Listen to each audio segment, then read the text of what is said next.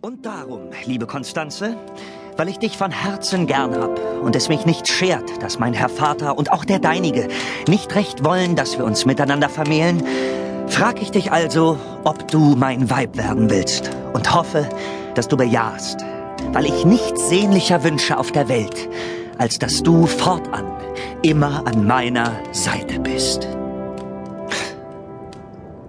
Und? Hm, Ein wenig zu lang vielleicht. Ach, ihr hättet sie fragen sollen. Ihr hattet es versprochen. Ich habe nichts versprochen. Und das mit den Vätern, vielleicht lasst ihr das besser weg. Ihr wollt ablenken, Resch. Und ihr habt Unrecht. Dieser Teil verstärkt den Antrag umso mehr.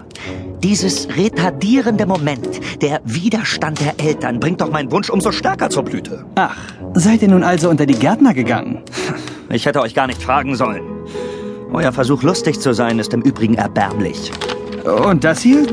Das ist nicht euer Ernst, oder? Was denn? Dieses Stück hier wollt ihr wirklich auf der Hochzeit singen lassen? Es ist ein Kanon. Also wird er wohl gesungen werden. Leck im Arsch mich geschwindi. Leck mich, leck mich, leck mich, leck mich. Auf einer Hochzeit? Ach, schert euch doch nicht um den Text. Den habe ich mir der Metrik halber aufgeschrieben. Da mir gerade nichts Besseres einfiel und ich an den Colorado denken musste, habe ich eben diesen da aufgeschrieben. Die Musik, hm? darum geht's. Hm, Ich kann keine Noten lesen. Ihr seid eine schöne Hilfe. Habt ihr kein Instrument, das ich die Melodie vorspielen kann? Nein, ich bin Arzt, nicht Komponist. Ich habe ein paar medizinische Instrumente, aber die bringen keinen Ton heraus. Wahrhaftig?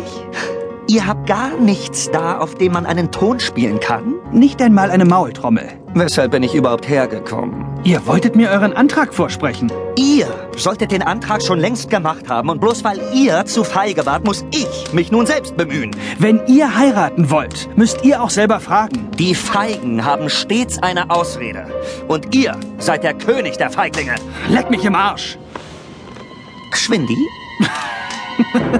Geschwindi. Na, na dann kommt her!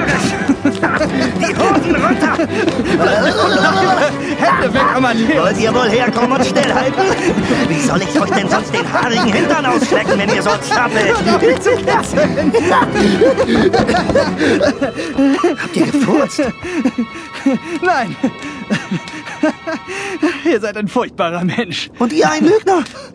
Ich habe genau gehört, dass ihr gefurzt habt. Oder es war das. Ja, bitte?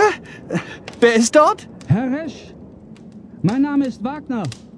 Ich bin der Hausdiener von Herrn Dr. Marschall. Ach, Wagner, Sie sind es. Warten Sie einen Augenblick. Was führt Sie denn so spät am Abend noch her? Oh, Entschuldigt, Justus, dass ich noch so spät störe. Fräulein Franziska, das ist ein unerwarteter Besuch. Perücke. Bitte? Eure Perücke ist verrutscht. Oh, äh, äh, entschuldigt bitte. Ich war nicht auf euren Besuch eingerichtet. Wie solltet ihr auch? Oh, ich. Mir ist ganz. Franziska, Kommt, bringt sie hier herüber. Und wartet, ihr irgendwo... Ah, ja. ihr tragt Brandwein bei euch? Wenn ein anderer ihn bei sich trägt, kann ich ihn ja nicht trinken. Hm? Und es geht nichts über einen Geist in der Flasche, wenn man seiner bedarf. Siehe zum Beispiel jetzt. Ergo lassen wir nur den Geist heraus, halten ihn unter die Nase Oh, und prontamente ist sie wieder da. Prosit. Ist euch wieder wohl? ja, ich. Danke, es geht mir gut. Sagt, was hat euch zu dieser späten Stunde hergeführt?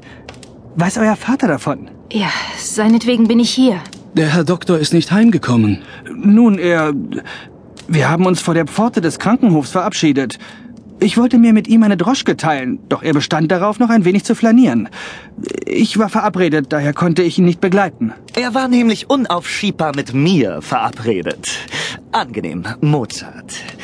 Ihr hättet mich aber auch ruhig vorstellen können, nicht wahr? Und euch das Vergnügen rauben, es selbst zu tun? Vergesst nicht zu erzählen, dass ihr ein Genie seid. Ach, danke für die Erinnerung. Ich bin im Übrigen ein Genie. Vielleicht ist euer Herr Vater zurück in die Alser Straße gegangen. Naja, wenn er länger arbeitet, lässt er immer eine Nachricht durch einen Boten überbringen. Ich, ich habe jedoch nichts erhalten. Justus, ich bin in größter Sorge um ihn. Die Alser Straße? Sagt bloß, ihr arbeitet bei diesem Haufen von Quacksalbern, Resch.